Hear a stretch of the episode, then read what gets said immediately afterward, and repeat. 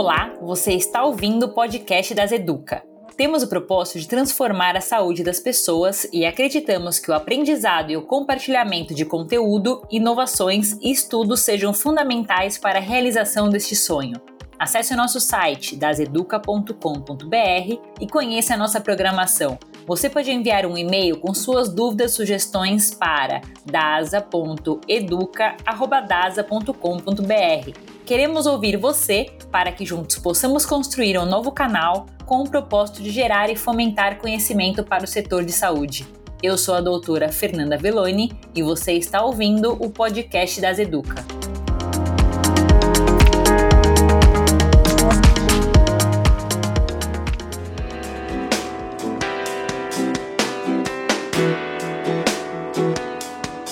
Sociedade atual tem enfrentado uma série de transformações sociais, culturais e políticas. E como consequência disso, temos a globalização, a aceleração no ritmo da produtividade no ambiente profissional e o aumento da competitividade entre empresas e pessoas no mercado de trabalho. Essas mudanças têm afetado profissionais no mundo todo de forma agressiva, provocando mal-estar físico e mental, tornando os colaboradores mais suscetíveis a doenças psicológicas que podem ter consequências físicas. Por isso, no podcast das Educa de hoje, receberemos Lorena Rodrigues, psicóloga que atua com cuidado à saúde mental dos colaboradores da DASA, e Valquíria Fávero, superintendente jurídica e compliance na DASA.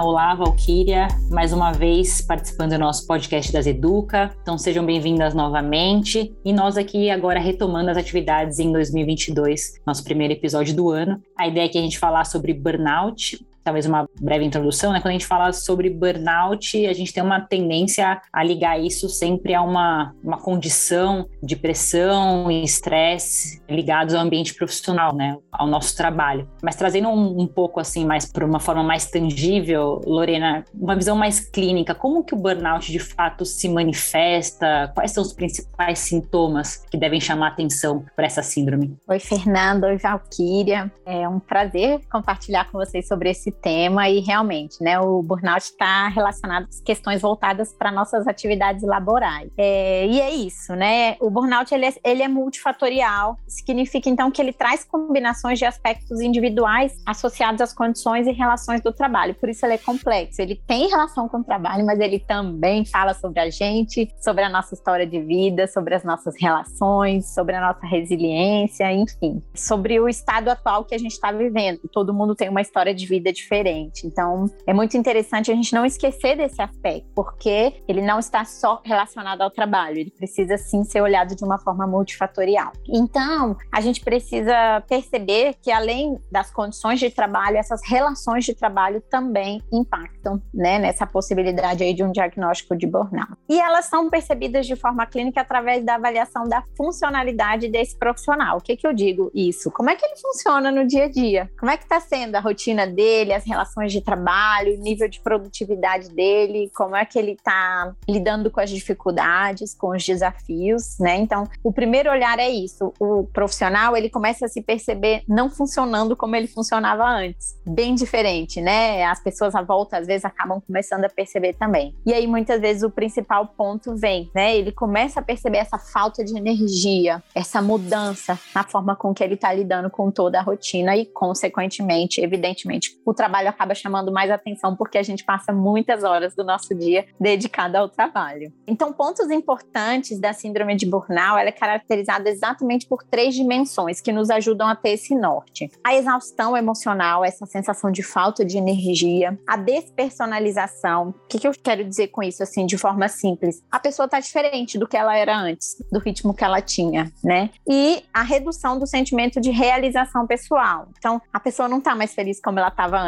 quando ela levou o currículo dela naquela empresa, quando ela participou daquela entrevista, quando ela sonhou em ter aquele emprego um dia ou ela desejou ele, ela não tem mais aquele mesmo sentimento que ela tinha naquele momento. Então, por que que as coisas mudaram? Por que estão diferentes nesse momento? São três fatores que a literatura traz muito como uma dimensão que nos ajuda clinicamente. a perceber. E o profissional começa também, por fim, se avaliar negativamente. Ele começa a achar que ele não é um bom profissional, que a produtividade dele não tá boa, e automaticamente, se ele mudou o comportamento, a equipe, os pares, os próprios clientes, dependendo da atividade, acabam percebendo isso também.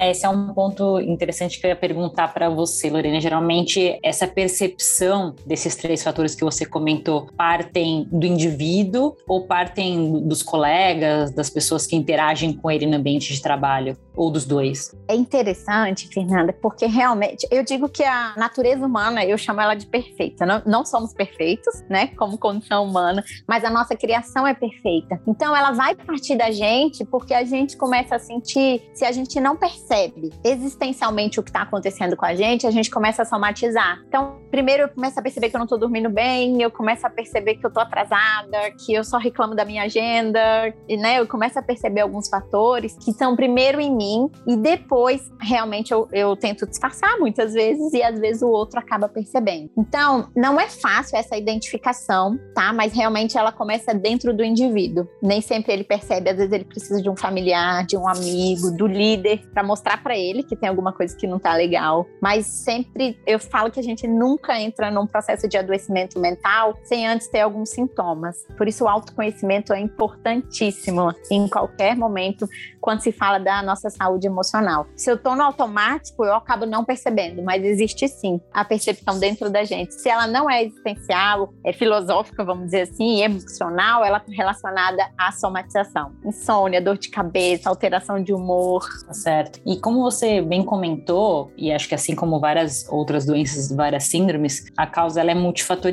E ela vem dessa interação do indivíduo com o trabalho, que, enfim, cada vez mais intensa, as coisas talvez começam a, até se confundir um pouco. Existe um conflito, né, até onde vai a vida da pessoa, onde começa o trabalho e tal. Mas desses fatores, você consegue listar alguns assim, só para a gente entender um pouquinho melhor? Sim, Fernanda. Eu vou começar pelo uma, um conteúdo que o Ministério da Saúde compartilha com a gente sobre a complexidade de algumas atividades, né? Então, por exemplo, existem algumas atividades que têm um contato muito próximo de prestação de serviço que demandam muito mais e que podem vir como fatores, vamos dizer assim, iniciais para um possível adoecimento. Então, são aquelas profissões e atividades que demandam muito contato com o cliente. Por exemplo, assistente social, policiais, educadores, profissionais de saúde. No geral, são profissões que têm um contato muito intenso com o público. E quanto mais intenso o contato, a gente sabe que mais possibilidade de, de geração de conflitos, mais dificuldade no cuidado. E que eles acabam, sim, aumentando o nível de estresse. Então, é muito importante, sim, a gente ter aí avaliações preditivas das atividades, né? E nem sempre a gente teve a maturidade de escolher qual profissão a gente queria e onde a gente gostaria de estar, porque a gente sabe que o trabalho também tem uma relação muito forte com os fatores sociais. Então, a gente precisa pagar nossas contas, a gente precisa, né, do dinheiro também. E isso contribui bastante para às vezes a pessoa não escolher fazer aquilo que ela ama. Mas, como eu falei ali, a gente também tem que olhar para dentro da gente. Será mesmo que eu estou numa atividade que é importante e que faz sentido para mim, como Lorena? Será que eu amo fazer isso? Porque senão, realmente começa como esses fatores que já vão tendenciando aí para uma possibilidade sim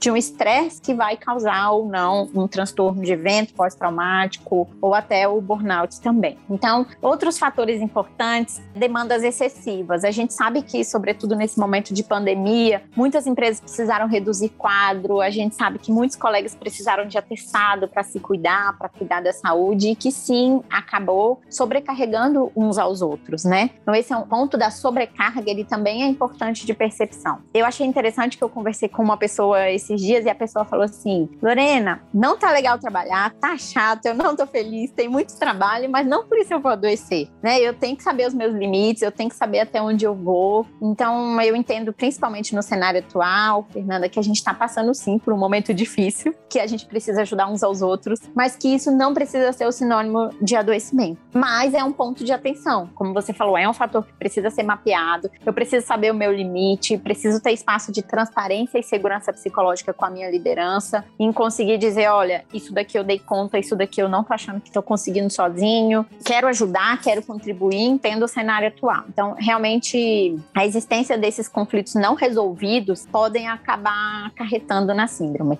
E um outro ponto também, que eu já, inclusive, já vivi em atendimento a colaborador, é quando a pessoa vem de um trauma de um emprego anterior, né? Então, a gente sabe que o papel do profissional, a transparência, a criatividade dele, a participação e autonomia tem sido construída nos últimos anos. E algumas pessoas tiveram uma experiência traumática anteriormente com uma liderança, isso não foi bem resolvido e acaba impactando na liderança atual, por falta de comunicação ou dificuldade de gerir esse conflito. Então, esse é um ponto muito importante também. Se a pessoa tem algum trauma anterior, uma experiência difícil, ela precisa digerir isso, precisa ser trabalhado para que não cause dificuldade e conflitos atuais.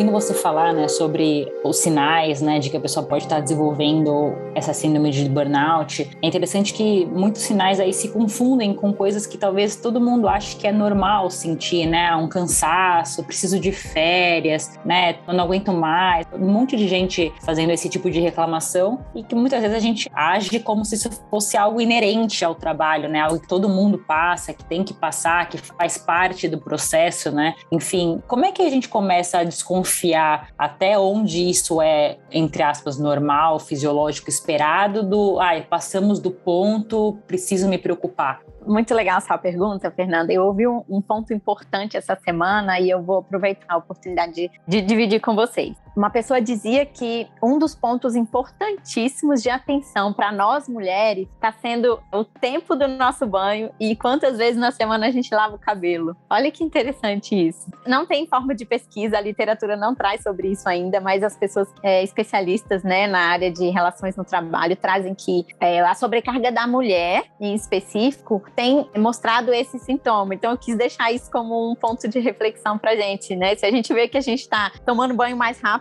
né? Tem que ser de cinco minutos esse banho, não vai dar para lavar o cabelo hoje. Eu vou só fazer um coque aqui rapidinho e ter essa dificuldade. Então, esse ponto que eu quis trazer, ele, claro, relacionado ao autocuidado, à higiene, né? Mas, sobretudo, ao tempo, a gestão de tempo que a gente tem dos nossos cuidados. E isso me chamou a atenção, eu achei interessante, porque realmente no dia a dia, nós mulheres, quando estamos corridos, a nossa tendência é não lavar o cabelo, é tomar um banho mais rápido. Então, fatores importantes assim que a gente tem para observar são exatamente a nossa rotina, não normalizar o que não é normal. Então, eu acho que a Valkyria vai ter muita propriedade para falar mais do que eu, mas se já existe um, um pré-combinado em relação à carga horária, tentar cumprir esse horário de carga horária. Se tiver difícil, trazer né, abertamente para a liderança. A gente sabe o quanto é difícil isso e ainda em algumas organizações que o colaborador sofre pressão, que ele mesmo se cobra cobra antes mesmo de ser cobrado e também é cobrado pelo outro. Mas é um ponto importante e que a gente também vai acabar falando mais para frente é essa questão da gestão do conflito. Eu preciso conversar, eu preciso gerir, né, o que está acontecendo para que eu possa minimizar esses impactos. Então, esse olhar para dentro de si, se perceber, ele é muito importante, porque eu começo a perceber como está minha rotina, eu, como você falou, né, falar muito sobre a minha agenda é o pedido de socorro quando as pessoas começam a falar muito, tá corrido, minha agenda não dá. E a forma com que eu tenho levado as outras áreas da minha vida, né? Eu tenho sido cobrado pela minha família,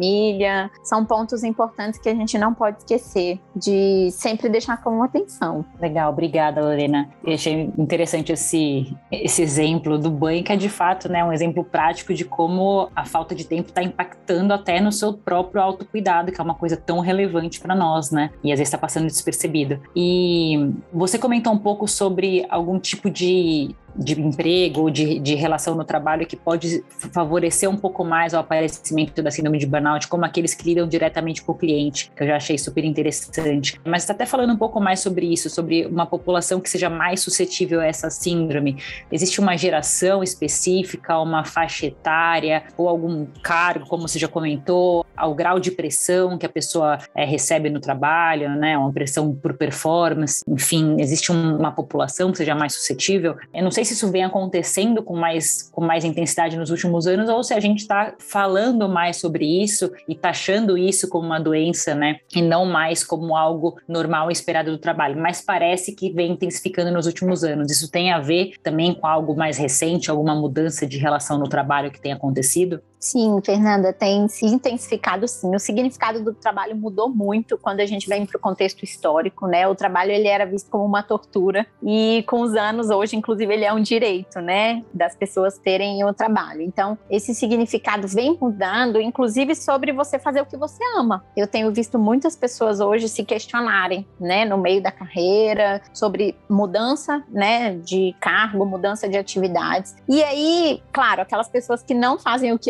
não tão suscetíveis. Nem sempre a gente vai fazer o que ama, mas aquilo pelo menos precisa fazer sentido pra gente. E uma pergunta que eu faço muito para maioria dos colaboradores que passam no meu caminho é: o que você está fazendo aí hoje? Né? Então, Fernanda, por que, que você hoje escolheu estar tá aí, ligou seu computador, acessou e está fazendo esse trabalho conosco? Por que, que a Valkyria respondeu os e-mails hoje? Enfim, a gente tem que se perguntar: por que, que eu estou aqui hoje? Se eu estiver aqui só para pagar conta, eu estou suscetível sim ao estresse, porque é, vocês duas bem sabem como a demanda aumentou, como o acesso à informação e também o acesso a nós, WhatsApp, Teams e etc. aumentou. Aumenta sim. Antigamente os nossos pais saíam do trabalho, eles só iam saber o problema no outro dia de manhã. Não tinha um grupo do WhatsApp à noite contando para ele tudo que estava acontecendo ali. Então, realmente o contexto também mudou muito. O ser humano ainda precisa se adaptar a isso. Tem muitas pessoas no mundo que não sabem dizer não de forma assertiva. Então elas acabam sendo agressivas, violentas, ou elas acabam guardando para dentro de si, e isso dificulta muito a gestão do conflito. Então, às vezes, tem gente que não tem coragem de sair do grupo nem no mês de férias. Até no mês de férias continua no grupo ali de trabalho, né, do WhatsApp, por exemplo. Eu preciso ter assertividade, desenvolver habilidades para que eu possa botar os meus limites, desde que ele seja. Eu falo que o combinado não sai caro, né? O Valkyria tem palavras melhores do que as minhas para isso. Mas a gente saber como lidar até onde a gente pode. Então, realmente, o cenário mudou muito nos últimos anos. Ele vem, de fato, nos exigindo mais. E se realmente a gente entrega mais, realmente a gente vai ser mais cobrado e a gente vai abrir mão de outras coisas que também eram importantes. E é aí que entra a nossa funcionalidade, onde eu paro de funcionar como ser humano e passo a ser um robozinho só trabalhando. Eu preciso ter processos de trabalho bem descritos para que naquele momento é, ter planos de contingência. Então, se a Lorena não pode responder naquele momento ou não está no horário de expediente, expediente da Lorena, qual a decisão? Quem vai tomar frente? Tem alguém responsável? A gente consegue ter uma resposta automática para no outro dia? Enfim, né? Precisa ter processos de trabalhos bem definidos para que o colaborador se sinta confortável no horário de descanso, por exemplo. A geração da idade de 30 a 35 anos está sofrendo mais em relação ao burnout, então não existe exatamente uma atividade mais específica, mas a idade tem sido mapeado aí, esse público de 30 a 35 anos. E as profissões como essa que o Ministério da Saúde traz. A área de saúde em especial é uma área que sentiu muito no momento da pandemia, né? Então a gente teve muitos colegas que precisaram se afastar, a sobrecarga física também aumentou e emocional também, porque a gente em algum momento se viu impotente diante, né, do vírus, da pandemia. Então, com certeza os profissionais de saúde agora estão sendo muito bem cuidados, estão precisando desse olhar especial e estão sim mais suscetíveis, né?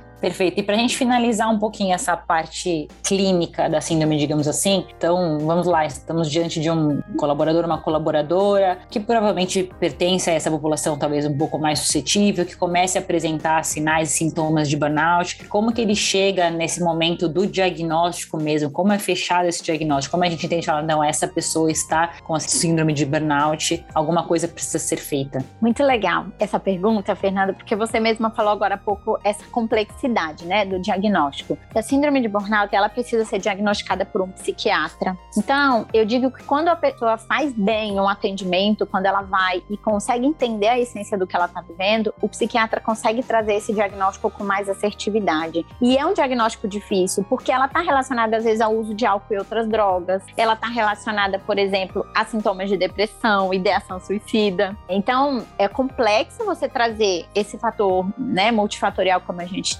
disse, de muitas coisas envolvidas, fugas, às vezes que a pessoa procura, então, ah, eu eu vou através relaxar através da bebida e etc. E aí eu acabo não conseguindo entender exatamente que é um fator relacionado ao trabalho. Então, para o diagnóstico é muito importante a gente também ter um psicólogo em acompanhamento. Só o medicamento, né, não vai resolver, porque eu não vou conseguir entender qual é a essência. Às vezes eu levo para o meu psiquiatra sintomas de depressão e ele vai tratar como depressão. Se eu não entender que realmente eu estou infeliz no trabalho, eu não vou conseguir resolver isso. Então, é um diagnóstico bem complexo, difícil, e ele demanda, sobretudo, autoconhecimento e autoestima. Então, a gente não controla aquilo que a gente domina, apesar de saber que a gente controla muito pouco da nossa vida. Mas se a gente não estudar, se a gente não ler sobre, se a gente não terminar o nosso dia e perguntar como é que foi meu dia hoje, o que, que foi bom, o que, que foi ruim, se eu não começar a olhar para dentro de mim, e a gente vê que muitos profissionais hoje estão no ritmo acelerado, automático, eles não têm tempo e espaço para pensar,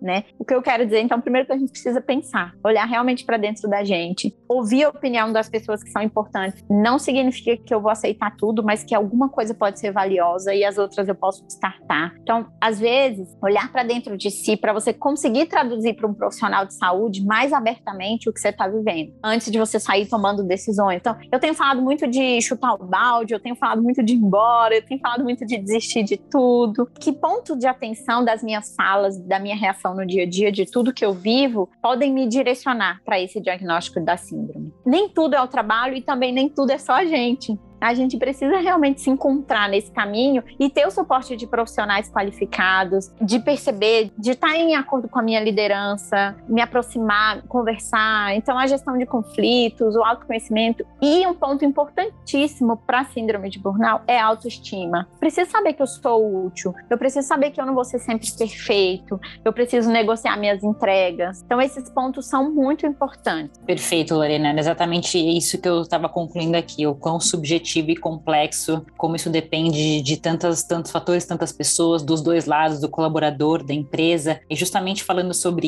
isso, né, como a gente comentou desde o início, que um dos fatores causais, claro, é o lado profissional da pessoa. Tanto é que é desde o início desse ano, né, 1 de janeiro de 2022, a OMS, né, a Organização Mundial de Saúde, de fato reconheceu o burnout como uma doença do trabalho.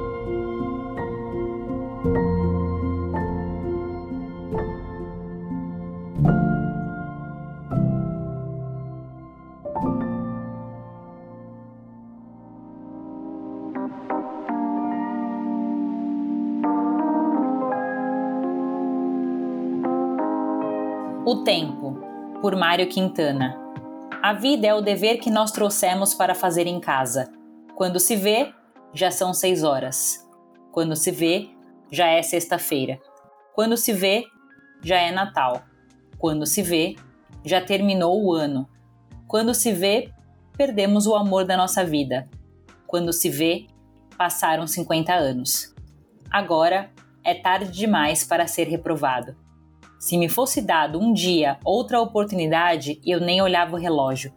Seguiria sempre em frente e iria jogando pelo caminho a casca dourada e inútil das horas.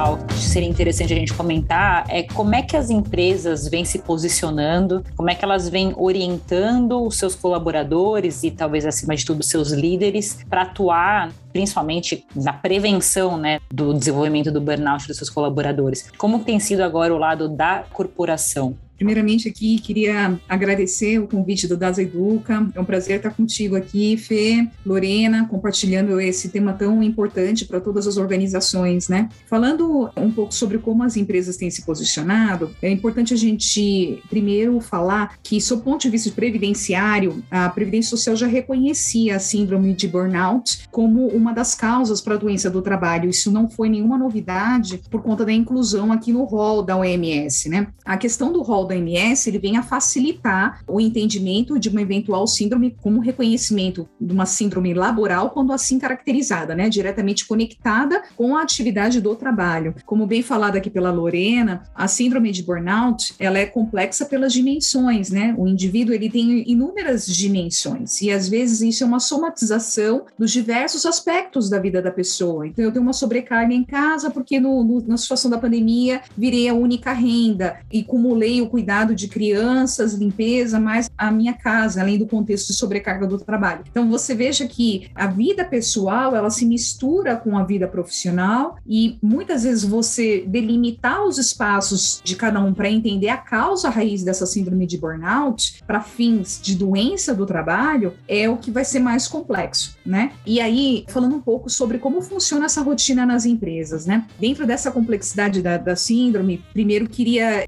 falar sobre aspectos de, da fragilidade humana, né? Você falar hoje que você é frágil, esse vem sendo um discurso muito recente, né? Brené Brown ganhou popularidade com o livro dela, e isso vem sendo discutido com a possibilidade de você falar, olha, eu não consigo, cheguei no meu limite, né? Muito recentemente, até então, a cultura do workaholic e daquele profissional que dá a vida pela empresa é o que sempre foi valorizado. Então, as pessoas têm dificuldade para levantar essa mão e falar, olha, estou tendo dificuldades né? Preciso de ajuda. Aqui eu não, não, não consigo, ou estou tendo dificuldade com a minha liderança. As pessoas têm, em geral, dificuldade de levantar a mão e trazer esses aspectos dentro das organizações, né? E aí reforça muito o papel da área de recursos humanos e da própria liderança, porque o líder hoje ele tem que ter uma função maior além de cobrar demandas de trabalho. Tem que olhar aquele colaborador na sua integralidade. Então, nas conversas, oi, e aí, como é que vai? Tá tudo bem? Como é que você tá lá em casa? Você começa começa a pegar uma série de sintomas e também auxiliar aquela pessoa. Saber se ele está com uma sobrecarga de trabalho, então nas reuniões semanais de acompanhamento do, do trabalho, você consegue entender, e até obrigação do líder, né? Entender se tem gente sobrecarregada em detrimento de outros, acompanhar a jornada de trabalho. Então, tem pessoas que estão mandando e-mail 11 horas, 2 horas da manhã. Isso não é bom.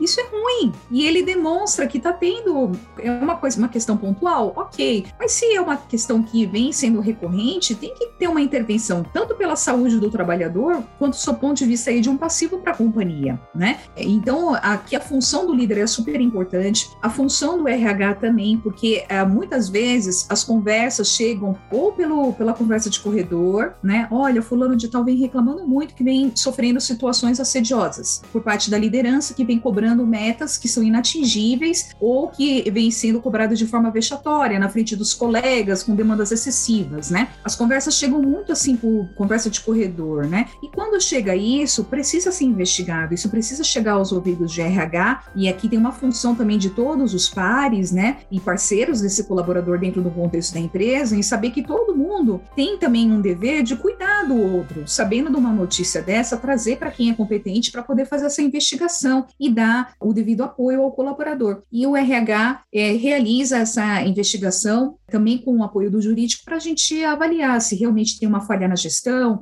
tem uma situação que caracteriza ali um assédio moral, ou é uma situação pontual. Leves alterações na dinâmica desse colaborador, você já acessa um início de uma síndrome de burnout. E aqui vou falar de coisas simples efetivamente. Por exemplo, dar umas férias, antecipa umas férias para aquela pessoa que está num estresse muito grande, tá? Uma demanda excessiva. Deixa ela um período em home office, se ela está com uma dificuldade em conciliar as agendas de casa, faz uma realocação no trabalho. Então, são dinâmicas que cabe ao líder pensar nesse apoio ao colaborador, na sua integralidade, visando a saúde do colaborador e a produtividade da área, né? Evitando o absenteísmo, por exemplo, para a organização. É, ótimos exemplos, Valquíria. Toda uma questão cultural, né? De como a pessoa é, se sente ou não à vontade de demonstrar fragilidade, pedir ajuda, né? Mostrar que, enfim, não consegue mais, pelo medo de ser interpretada como uma pessoa que não dá conta do trabalho, né? Que não está dando conta, que talvez precise ser substituída, né? Com medo de perder emprego e tal. Tem todo, toda uma questão. E sem dúvidas, assim, acho que esse posicionamento das empresas tem ficado muito claro, né? O tema saúde mental tem sido muito abordado, né? Nos últimos anos.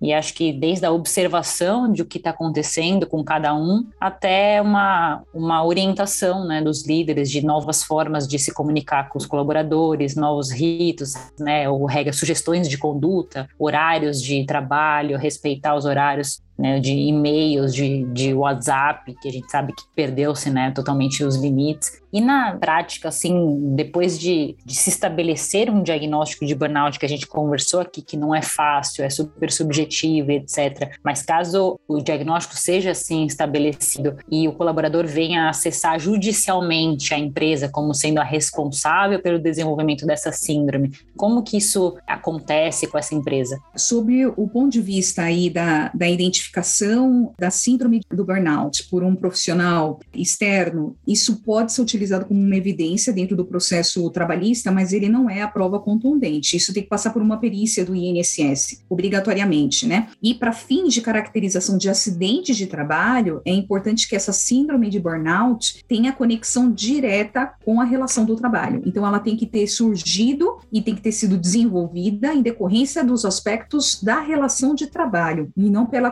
acumulação de tudo que eu comentei. Ah, Valquíria, mas como a gente faz essa divisão? Aí é muito num contexto de provas dentro do processo trabalhista, porque se esse colaborador ele foi ouvido durante o processo anterior, aquelas reclamações chegaram, olha, fulano de tal tá, tá tendo problemas de conciliar, se separou, tá passando por um momento traumático na vida, tá acumulando tudo, tá sobrecarregado, por isso o desempenho dele caiu. Isso vai aparecer nas avaliações de desempenho, em relatos e atendimento do próprio colaborador, em feedbacks, né? Eventualmente, se houve denúncia no canal de conduta, que pode existir nas organizações, ou é, denúncia para o próprio RH, se foi feita uma investigação, isso tudo serve de evidências para a companhia aí colocar no processo de que, olha, a síndrome ela não decorreu tão somente da relação de trabalho, né? Eu tenho aqui evidências que eu cuidei dessa saúde integral do trabalhador. Ele teve uma série de episódios externos à atividade da companhia que culminaram na síndrome. Então a gente não nega que há uma síndrome, mas não que ela tenha conexão com a relação de trabalho. Esse é um aspecto. Outro aspecto é a empresa negligenciou, a empresa não tem uma cultura de cuidado à saúde mental dos colaboradores. Tem uma cultura de comando e controle, né? Tem uma cultura de agressividade perfis de líderes extremamente agressivos, metas que são absurdas, né? Desrespeito à, à condição do ser humano, né? Então você tem uma série de contextos aqui que é, levam a essa conexão direta com a, a síndrome do burnout na relação de trabalho. E aí isso passa por uma perícia da Previdência Social dentro de um processo trabalhista e se reconhecido, esse colaborador vai ter direito não só à indenização é, trabalhista, como eventualmente uma, uma, indenização pelos anos subsequentes da sua incapacidade laborativa, né? Eventualmente até uma indenização pelo assédio moral. Então tem que ver todo um contexto do trabalho, mas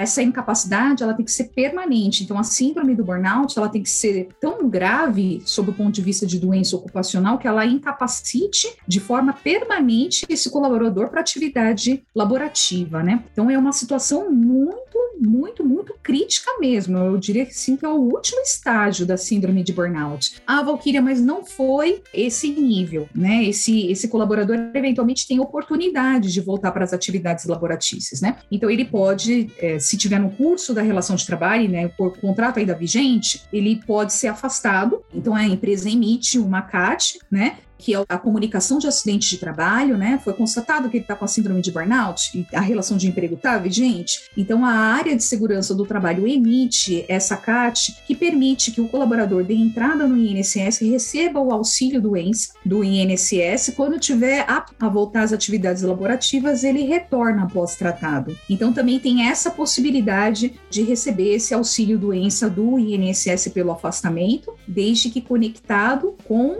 a doença do trabalho trabalho, tá? Isso aqui que é muito importante. É, tem que ser reconhecido que a síndrome se originou pelo trabalho. Então, não é uma questão muito simples de se fazer essa, essa prova. Normalmente prescinde de processo judicial e perícia do INSS mesmo. Tá certo, ficou bem claro mesmo. Como a gente sempre vem repetindo aqui, super complexo, né? Envolve muitas, muitos fatores e muitos profissionais. Então, acho que ficou claro que caso seja comprovado judicialmente, enfim, etc., a empresa ela pode, inclusive, ajudar na recuperação dessa pessoa, né? Quando eventualmente ela voltar a trabalhar. Enfim, existe uma, um trabalho a ser feito aí para que ela volte a trabalhar, porém, né, recupere a sua situação de saúde prévia antes da, do estabelecimento da síndrome de burnout. Exatamente, Fê. Só para complementar aqui as suas falas, né? Se reconhecido que houve um acidente de trabalho, né? Então, esse colaborador, ele está no curso do, do, do, do contrato de trabalho e, eventualmente, entrou com uma ação judicial, teve uma perícia, reconheceu o acidente de trabalho, a síndrome de burnout decorrente do acidente de trabalho, e ele é afastado, né? A empresa, normalmente, via de regra, né? Os juízes, eles eh, pedem a manutenção, por exemplo, do convênio médico, a oferta de tratamento psicológico, médico e psicológico. Muitas vezes esse, esse colaborador também vai precisar fazer tra tratamento com medicamentos, né? Quando não tem danos secundários decorrentes dessa, dessa síndrome de burnout, né? Então, tudo isso também, judicialmente, quando o juiz autoriza, né, reconhece essa, esse acidente de trabalho e afasta, esses benefícios eles vêm por derradeiro para que esse colaborador se recupere. E na recuperação, a empresa é obrigada a reintegrar. Se não reintegrar dentro do quadro de colaboradores em atividades em que ele possa exercer, se ficou com alguma limitação, a empresa tem o dever de indenizar. Ótimo, obrigada pelos esclarecimentos, Valquíria.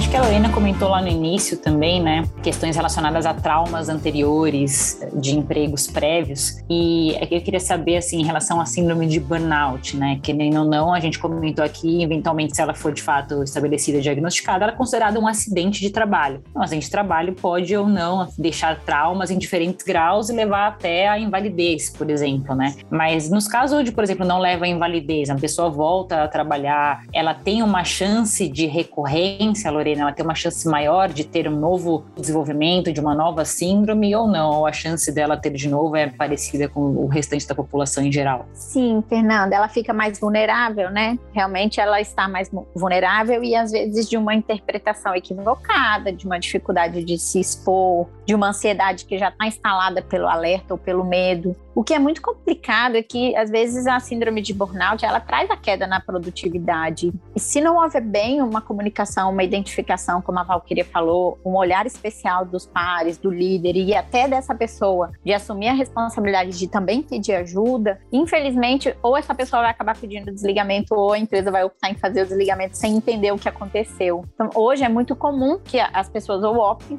por solicitar o desligamento, ou a empresa desliga e não, há, não entenderam o que aconteceu, né? Por isso a importância, né, dessas ações também das empresas. São ações individuais, são ações coletivas. Precisa se ter, eu chamo de ações preditivas, né? Como você trouxe uma pergunta sua, quais as atividades são mais vulneráveis? Quais setores têm pontos de mais atenção de fatores de estresse que já são corriqueiros? A gente pode atuar nesses fatores de forma preventiva, trazendo informação, estimulando a comunicação e a transparência, assim como a segurança psicológica dentro das instituições para que minimize e a gente, infelizmente, não perca um bom profissional ou esse profissional também não deixe de trabalhar numa empresa que ele tem uma linda história, às vezes pela falta da informação ou do conhecimento em relação né, a essa possibilidade de ter a síndrome. Então, ela pode voltar e pode ir, mas ela pode ser tratada também e a vida que segue. Legal.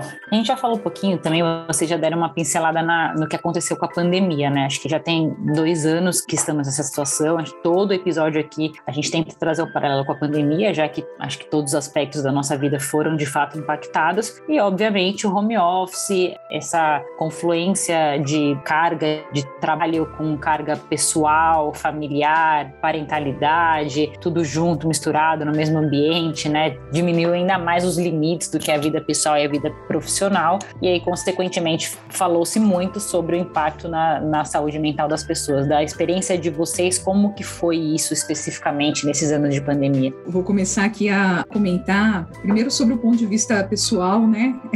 Compartilhando aqui, como todos, também sofri absurdamente no, no início da pandemia, né? E ao longo uh, do período que se estendeu, eu vi ações diretas da DASA no cuidado dos colaboradores, né? Então, é para os, os ouvintes aqui, nossos que são colaboradores da DASA, eu queria lembrar do nosso DASA Cuida, de toda a plataforma que tem para atendimento, todos os, os serviços que estão disponíveis no DASA Cuida para atendimento à saúde emocional dos colaboradores, com atendimento de psicólogos, um aplicativo para apoiar aí em meditação, nesse autoconhecimento, isso tudo veio ajudar demais, né? E outra coisa que eu achei muito importante que a companhia também fez, isso foi ao longo do ano passado, identificando essa sobrecarga, né, de colaboradores, foi a divulgação das regras de ouro e a declaração dessas regras de ouro pelo comitê executivo. E no que consistiram essas regras de ouro, né? Elas impunham alguns limites. Então, olha, você vai mandar mensagem, o WhatsApp é só das 9 até as 5 ou 6. Você não pode realizar reuniões na hora do almoço. Você tem que determinar qual é o horário de almoço dentro da sua equipe e está proibido de fazer a reunião na hora do almoço. Estão proibidas reuniões antes do horário de expediente ou depois. Então, são questões que parecem pequenas, mas que impactam diretamente no trabalho das pessoas, na produtividade, nesse equilíbrio entre vida, trabalho, casa, né?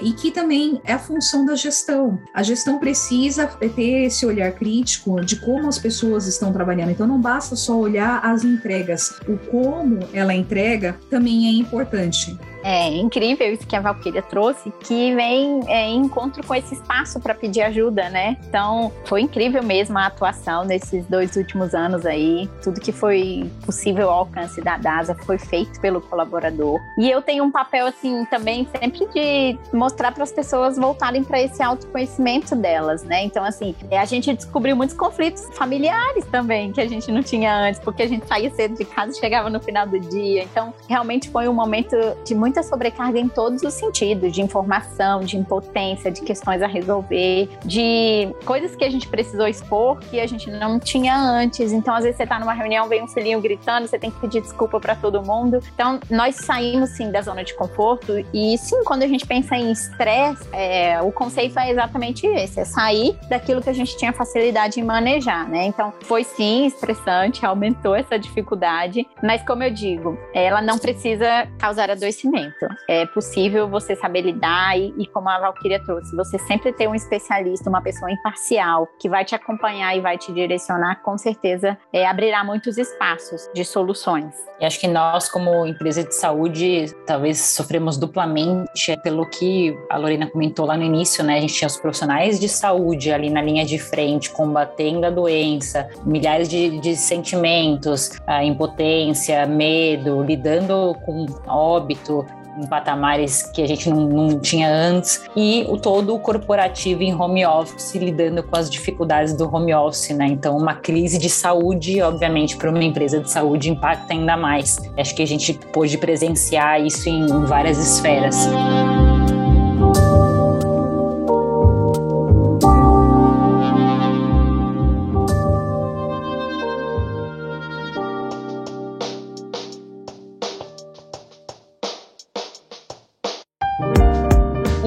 Autor a mencionar o termo burnout no âmbito da psicologia foi Herbert Fraudenberger, médico psicanalista na década de 1970.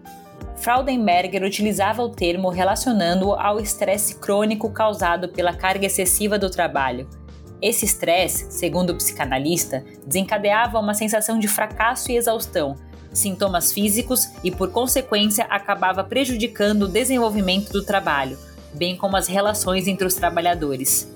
Em um de seus trabalhos, ele investigou as causas do sofrimento demonstrado por profissionais que trabalhavam diretamente com pacientes usuários de drogas e constatou que esses trabalhadores compartilhavam dos mesmos sintomas que os pacientes que eram cuidados por eles: Sentiam-se exaustos, sem vontade para ir ao trabalho e com a sensação de impotência diante das poucas transformações nas pessoas que atendiam. Estes eram os burnouts, que não ligavam para mais nada além das drogas.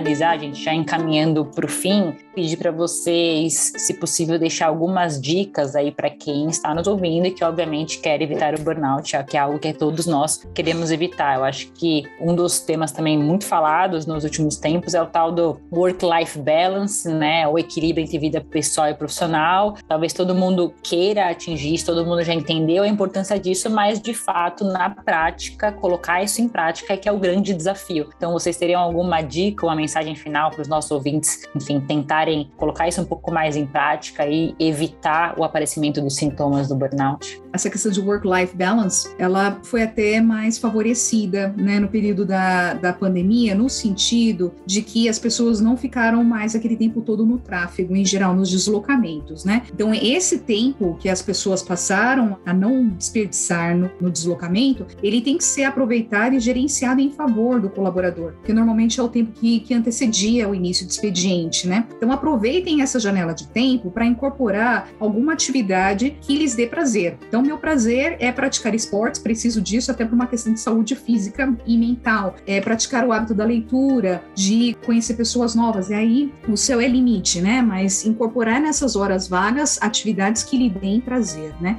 Do ponto de vista da liderança, a gente bateu muito aqui da necessidade de se ter um olhar humano. Não é só o trabalho pelo trabalho, a gente lida com pessoas, então ter esse olhar genuíno no cuidado com as pessoas, com o time, é essencial. E entender casos excepcionais, especiais, né? Como a Lorena exemplificou aqui, temos casos tão excepcionais onde a má compreensão da situação daquele colaborador pede-se uma pessoa valiosa dentro do time que pode oferecer inúmeras contribuições, né, para a companhia. A comunicação aqui é um, um fator chave, né? E para as pessoas, né, lembrar que nós não somos máquinas, né? Se deem ao direito, sim, de levantar a mão, de mostrar essa fragilidade, porque você não é menor por isso, pelo contrário, você é maior porque você respeita os seus limites me chamou muita atenção esses pontos que ela trouxe sobre a gente ter mais pontos prazerosos na vida. E é isso. A gente tem que fazer mais o que a gente ama, mais o que a gente gosta. E não só pensar no que a gente ama e que a gente gosta que nos traz dinheiro, né? Então, é, exemplo, eu vejo muitas pessoas em sofrimento hoje pela desorganização financeira. Então, é se organizar também para você poder ter espaço de tomada de decisões, para que você não se sinta presa a uma decisão. Eu falo que quanto mais a gente se conhece, mais a gente se domina. Então, a minha proposta proposta para as pessoas que estão escutando é de ressignificar. A gente constrói, a gente desconstrói, a gente reconstrói e a vida é isso, né? Que a gente tenha menos apego ao sofrimento e à dor, né? Que a gente possa assim rever alguns conceitos. Então, meu maior desafio é olhar para dentro da gente, se conhecer mais, é olhar quais são os meus pontos positivos, onde eu me avalio de forma negativa e o que eu posso fazer com tudo isso nesse cenário, né? E quando eu entender que eu não tenho condições de fazer isso sozinho, eu posso posso pedir ajuda. Então, a, a Valkyria também trouxe muito bem esse espaço de escuta, esse momento de levantar a mão, né, como ela citou, e observar os nossos cabelos. Vamos estar atentas, mulheres. Muito bom, gente. Ficam as dicas para todos nós, né, na verdade. E acho que queria agradecer mais uma vez a participação de vocês. Foi um excelente bate-papo. Acho que foram olhares diferentes sobre o mesmo tema e se complementam completamente. Então, mais uma vez, muito, muito obrigada, Lorena e Valkyria. Até a próxima.